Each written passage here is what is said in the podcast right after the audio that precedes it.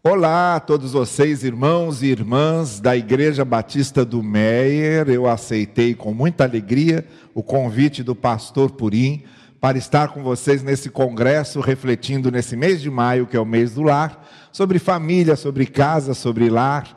E nesse texto, nesse tema em que vocês estão refletindo, em que vocês estão trabalhando sobre lar como lugar não só para voltar, como lugar para viver, eu me lembrei de um texto que fala sobre voltar ao lar e viver no lar.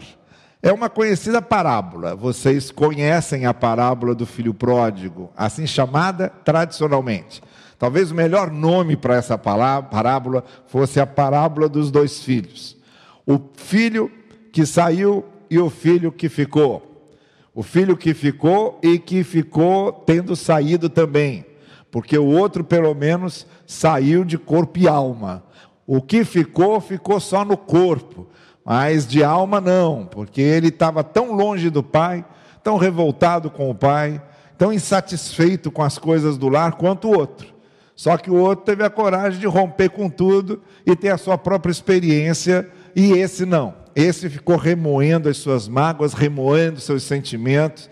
E o Senhor Jesus usou essa parábola, que está expressamente contada no capítulo 15 de Lucas, juntamente com a parábola da ovelha perdida e juntamente com a parábola da moeda perdida, para mostrar aos fariseus que o estavam acusando de andar com pecadores e publicanos, para mostrar aos fariseus que ele tinha vindo justamente para isso para resgatar esses que estavam perdidos, para mostrar para eles que Deus se alegra com o resgate do perdido, para mostrar para eles que não agrada o coração de Deus alguém que, como o filho mais velho, que era o filho que representava o, o irmão mais velho, é, representava os fariseus, os que conheciam, os que teoricamente conheciam há mais tempo a palavra de Deus, e deveriam ter reconhecido Cristo e não reconheceram, esse filho mais velho, esse irmão mais velho, que ficou em casa, mas que não ficou porque tinha saído, representava os fariseus, os mestres da lei, os líderes religiosos que estavam formalmente perto de Deus, mas com o coração distante, que tinham uma formalidade religiosa, mas não tinham um coração contrito e quebrantado. Foi para esses que Jesus contou a parábola da ovelha, da moeda e do filho perdidos. E nessa parábola do filho perdido ou dos dois filhos, Jesus fala nesse que saiu. Mas o trecho que nos interessa e sobre o qual eu quero uh, refletir com você essa noite é justamente esse que o Senhor Jesus Cristo faz referência quando fala da volta do filho para casa. Vejam, no verso 17, quando o filho mais novo, que saiu de casa, que rompeu com o pai, estava lá cuidando de porcos, parou para pensar, e aí o verso 17 do capítulo 15 diz: Caindo em si, ele disse: Quantos empregados de meu pai têm comida de sobra, e eu aqui morrendo de fome? Eu me porei a caminho e voltarei para meu pai e lhe direi: Pai, pequei contra o céu e contra ti. Não sou mais digno de ser chamado teu filho. Trata-me como um dos teus empregados. A seguir, levantou-se e foi para seu pai. Estando ainda longe, seu pai o viu e, cheio de compaixão, correu para seu filho e o abraçou e o beijou. O filho disse: Pai, pequei contra o céu e contra ti, não sou mais digno de ser chamado teu filho. Mas o pai disse aos seus servos: Depressa, tragam a melhor roupa e vistam nele, coloquem um anel em seu dedo e calçados em seus pés, tragam um novilho gordo e matem-no. Vamos fazer uma festa e alegrar-nos Pois este meu filho estava morto e voltou à vida, estava perdido e foi achado. E começaram a festejar o seu regresso. As três parábolas, a da ovelha, da moeda e do filho perdido, as três parábolas terminam com uma festa. Uma festa acontece lá entre os pastores quando ele traz a ovelha de volta. Uma festa acontece entre a mulher e suas vizinhas quando ela encontra a moeda que ela tinha perdido. E uma festa agora acontece com aquele pai que promove uma grande celebração para receber o seu filho de volta. O único que não se alegrou com essa volta foi o mais velho, mas eu já expliquei aqui no preâmbulo que eu fiz o que esse mais velho simbolizava. O nosso foco, entretanto, é esse filho mais novo e a volta para o lar, dentro desse contexto que vocês estão é, refletindo agora, eu quero propor a seguinte ideia: realmente, lar não é só um lugar para voltar, lá é um, lar é um lugar para viver e para conviver. Para viver e para conviver. No lar nós não vivemos apenas, nós convivemos. O convívio e a vida, a vida e a convivência, eles estão tremendamente entrelaçados. Não há vida no lar sem convivência. Não há como viver no lar sem saber conviver. Então, lar é preciso que nós entendamos isso, lar é o lugar de viver. Mas, para que ele seja um lugar de viver, ele precisa ser um lugar para o qual nós voltemos. Porque provavelmente, e por isso eu fiz é, referência a esse filho mais velho logo no início da minha palavra, provavelmente Muitas das pessoas que é, formam um lar, formam uma família, estão lá, mas não estão, como esse filho mais velho. Então eles não vivem no lar, porque eles não estão. Para viver no lar é preciso voltar para o lar. A experiência de muitas pessoas é que dentro de casa numa família, não significa que eles estejam vivendo um lar e nem que estejam convivendo em família. Eu quero, nessa nossa reflexão de hoje, propor a você que você viva assim num lar, viva assim em casa, viva assim em família. Mas para isso, primeiro é preciso voltar. Não estar lá só de corpo, não estar lá só fisicamente, não estar lá só marcando presença, mas estar lá de coração, estar lá de alma, estar lá de mente. E como é que isso acontece? Como é que a gente volta para que realmente vivamos no lar, ainda que estejamos lá? Ainda que estejamos lá. O que é preciso acontecer para que voltemos e desfrutemos de uma vida de família de verdade? A primeira coisa que eu gostaria de destacar a respeito do que é preciso fazer para voltar e viver no lar, e o que aconteceu com esse filho perdido, foi o fato dele ter parado para pensar. O texto diz que ele caiu em si, como diz aqui o texto de Lucas. Ele começou a perguntar: o que eu fiz da minha vida? Onde é que eu vim parar? Ele tinha rompido com o pai, tinha saído de casa, foi caindo, caindo, caindo, perdendo uma série de coisas, terminou cuidando de porcos. E aí ele parou para pensar. E aí ele caiu em si. Essa é a primeira coisa que precisa acontecer para a gente voltar e ter vida no lar. Para a gente voltar e ter vida em família.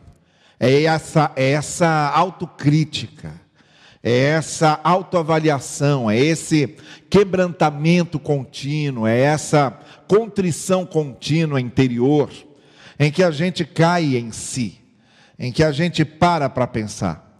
Quantas vezes a vida em família fica sendo uma sucessão de ações, de fatos, de ocorrências, uma sucessão de tempo atrás de tempo, é, em que a gente não para para analisar nada, em que a gente não para para refletir sobre nada, e relacionamento, ele precisa ser sempre refletido, ele precisa ser sempre analisado. Então, o relacionamento dos cônjuges, o relacionamento dos pais com filhos, relacionamento dos irmãos, tudo isso brota, melhora e se aprofunda com reflexão com autocrítica, com autoavaliação. Então a primeira coisa que nós precisamos fazer é sempre cair em nós, é sempre nos avaliarmos, é sempre parar para pensar.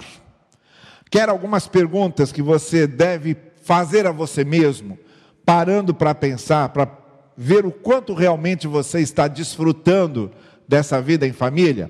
Primeiro, eu tenho feito a minha parte.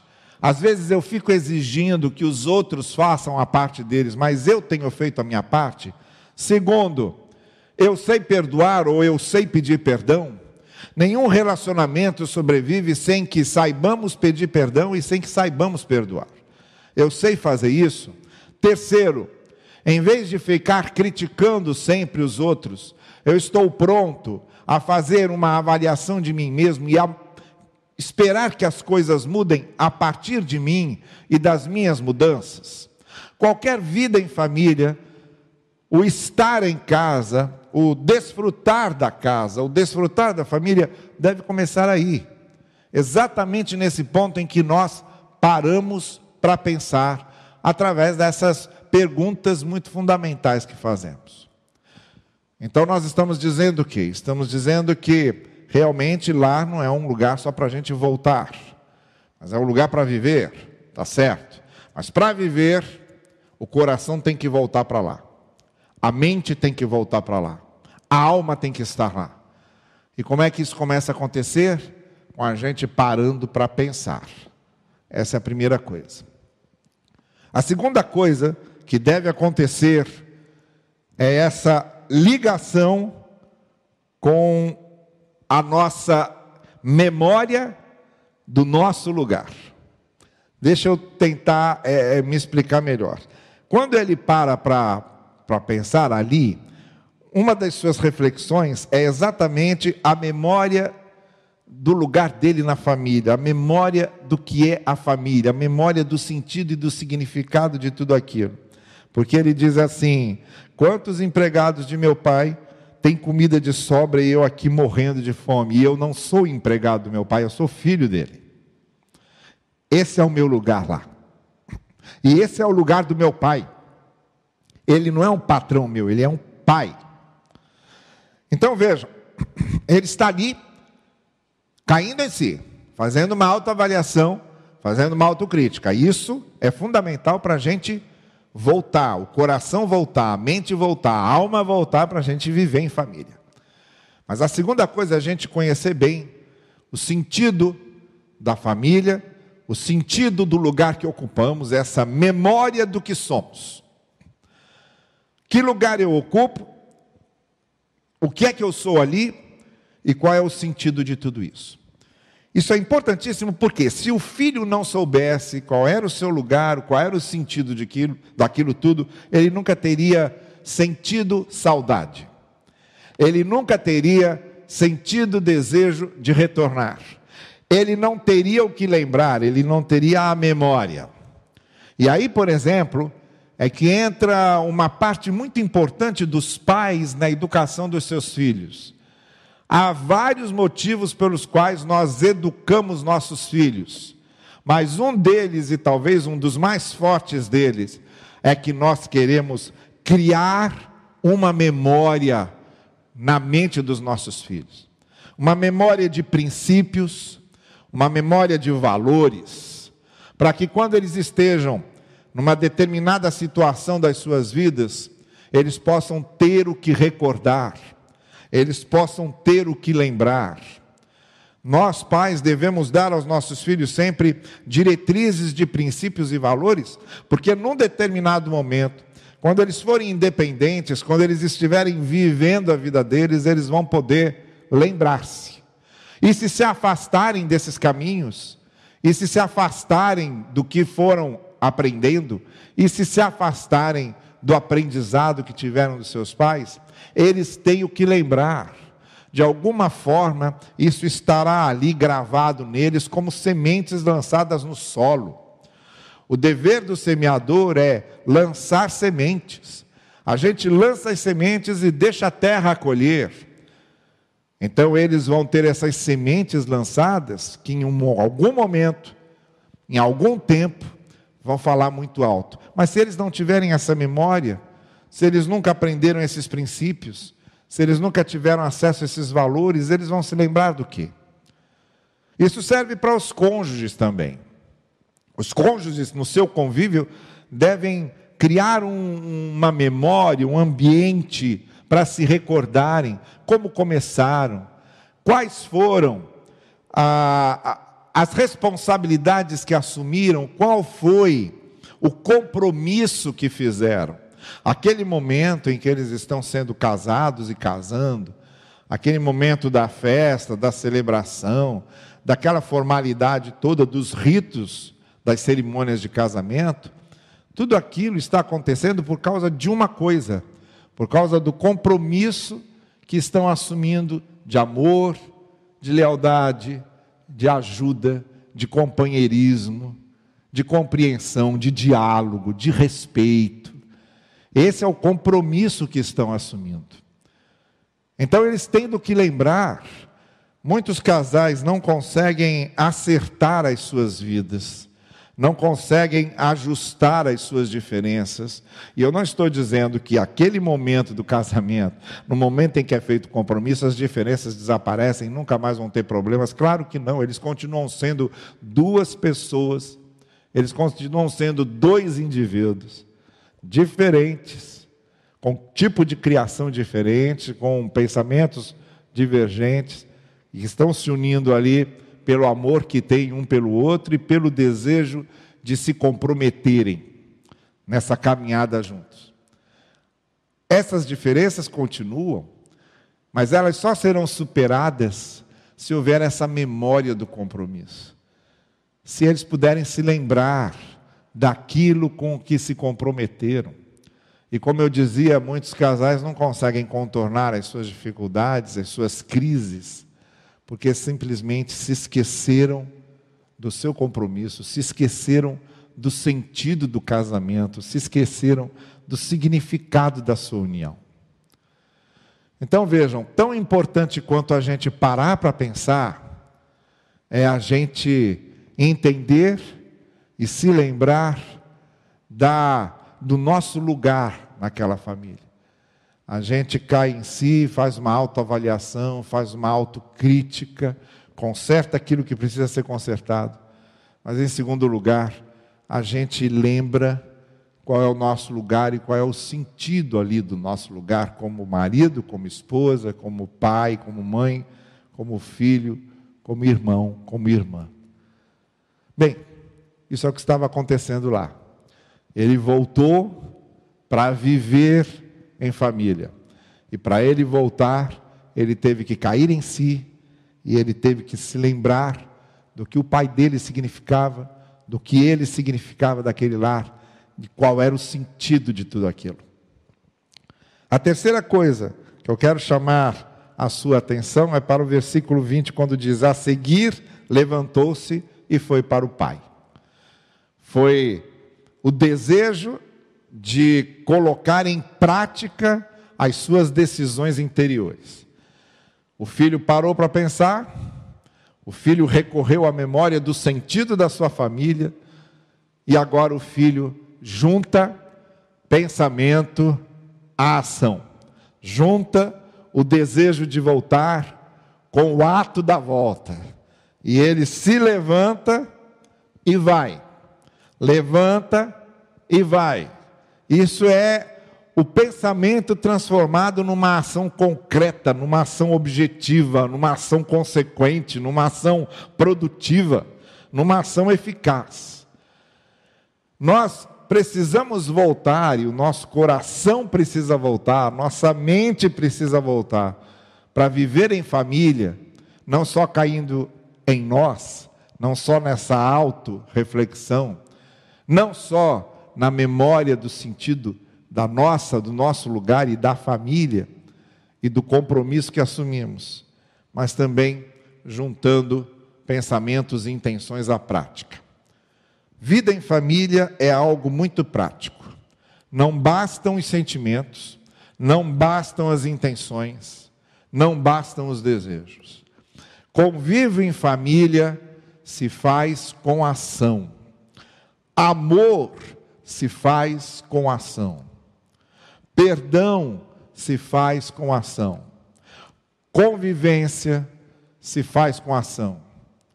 Comunhão se faz com ação, é agindo, é colocando em prática.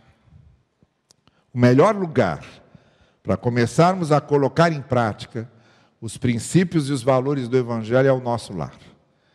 Vamos lembrar que quando, por exemplo, Jesus Cristo disse que nós devemos amar o próximo como a nós mesmos, o próximo mais próximo que temos é aquele com quem nos casamos e com quem dormimos na mesma cama, são aqueles com quem moramos debaixo do mesmo teto, esses são os nossos próximos.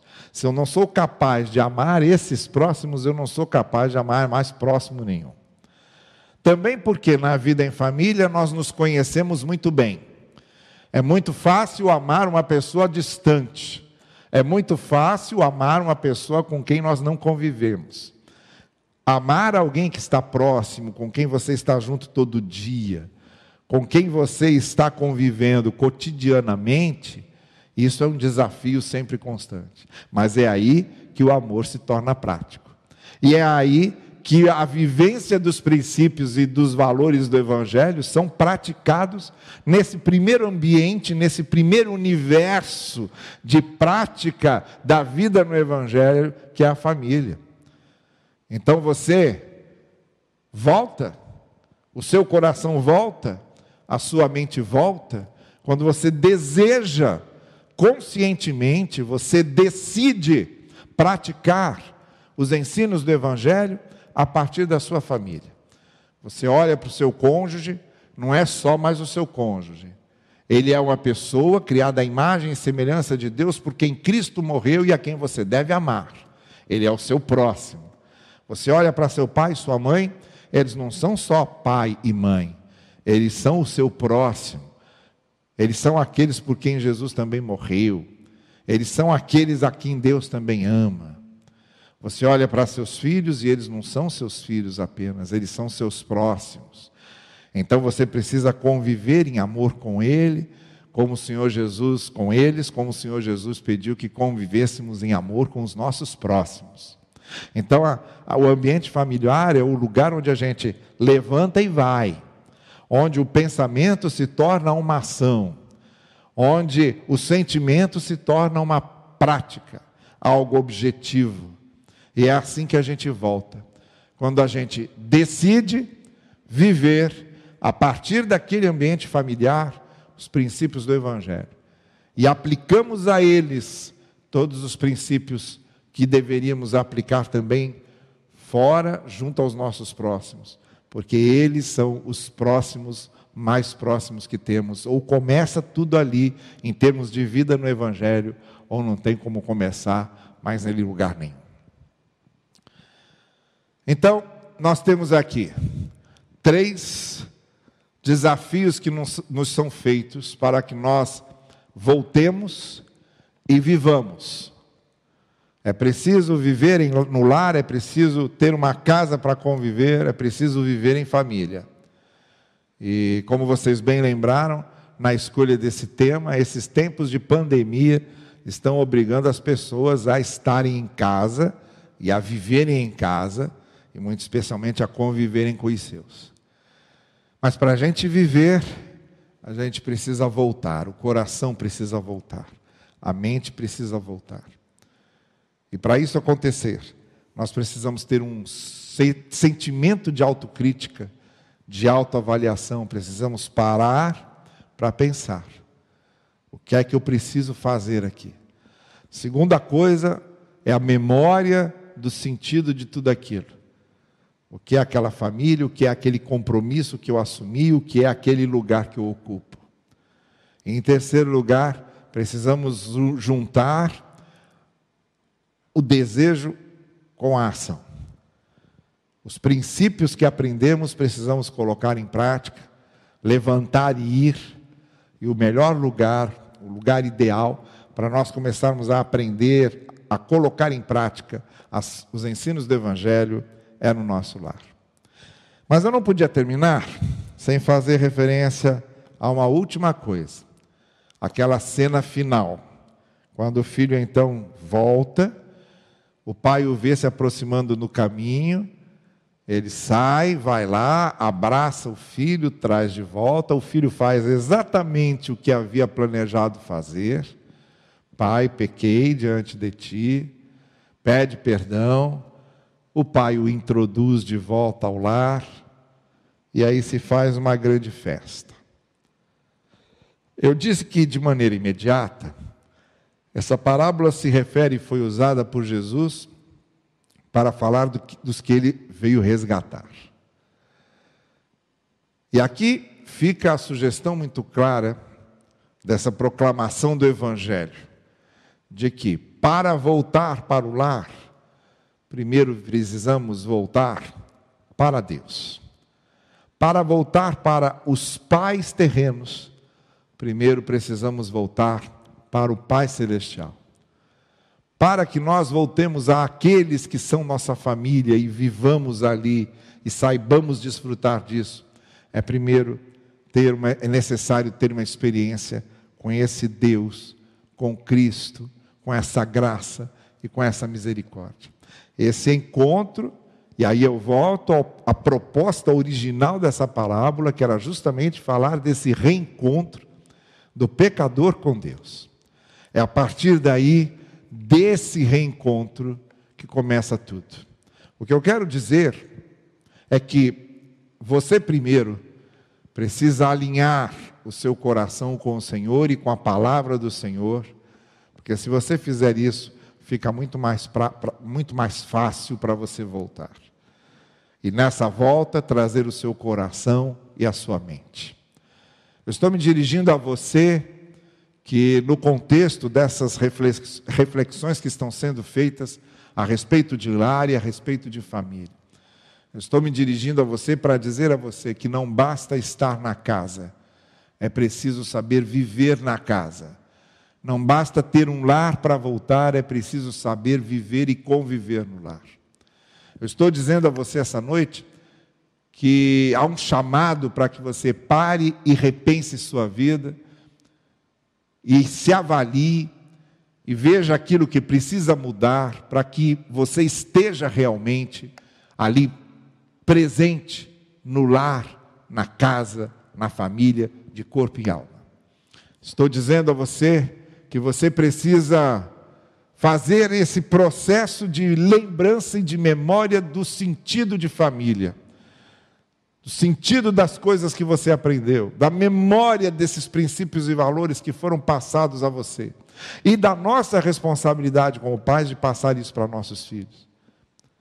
Eu quero dizer a você hoje que é necessário que isso aconteça para que o seu coração volte, para que a sua mente volte. E quero dizer a você hoje que é necessário que você junte a ação à prática, junte o pensamento à prática, junte o desejo à ação. Agora, o que eu quero dizer a você, fundamentalmente, essencialmente, é que para tudo isso acontecer, é preciso ter esse encontro verdadeiro com Deus, com a graça de Deus, com o amor do Senhor Jesus Cristo, como esse filho teve e como esse filho simboliza nessa parábola a volta para o Pai. Você quer voltar para a sua família, você está distante, os conflitos não estão sendo resolvidos. Lar para você é só uma teoria. Casa para você é só uma ideia. Família para você é algo desconhecido. Mas você quer voltar, quer colocar o seu coração ali, quer ser instrumento e canal de Deus para abençoar o seu relacionamento com seu cônjuge, o seu relacionamento com seus filhos o seu relacionamento com seus pais, é preciso que essa volta aconteça primeiro através da volta ao Senhor, do entrelaçamento do seu coração com a graça de Deus, com o perdão de Deus, com a redenção do Senhor Jesus. Eu quero hoje dizer a você que é possível que isso aconteça e Deus faz com que aconteça, com que família tenha um significado, um sentido, e que a gente se redescubra nesse ambiente, nesse convívio. mas será possível a partir do seu encontro com o Evangelho e com o Senhor Jesus Cristo. Que isso aconteça na sua vida, que isso aconteça na sua vida em família, que você seja instrumento da graça de Deus para tornar a sua família melhor e para fazer com que o seu lar não seja apenas um lugar para voltar, mas um lugar para viver e para conviver. Deixa eu orar com você. Senhor querido, abençoa cada família, cada pessoa que está nos ouvindo aqui agora, e que essas pessoas passem por, essa, por esse processo de mudança que o filho pródigo passou, no que se refere a voltarem para viver em família. Que eles possam, cada um deles, cair em si e refletir sobre o que tem feito, o que precisa mudar. Que cada um deles possa voltar na memória para redescobrir o sentido da família, os princípios e valores que foram aprendidos no Evangelho e que cada um deles possa transformar o seu desejo numa prática, numa ação de amor, num objetivo concreto de amor e de convívio. É isso que nós te pedimos. Mas que, acima de tudo, essa volta aconteça através do amor redentor de Jesus e da graça redentora. É o que nós te rogamos no precioso nome de Cristo. Amém. Que Deus abençoe você e sua família. Deus abençoe Pastor Purim. Deus abençoe a Igreja Batista do Meier.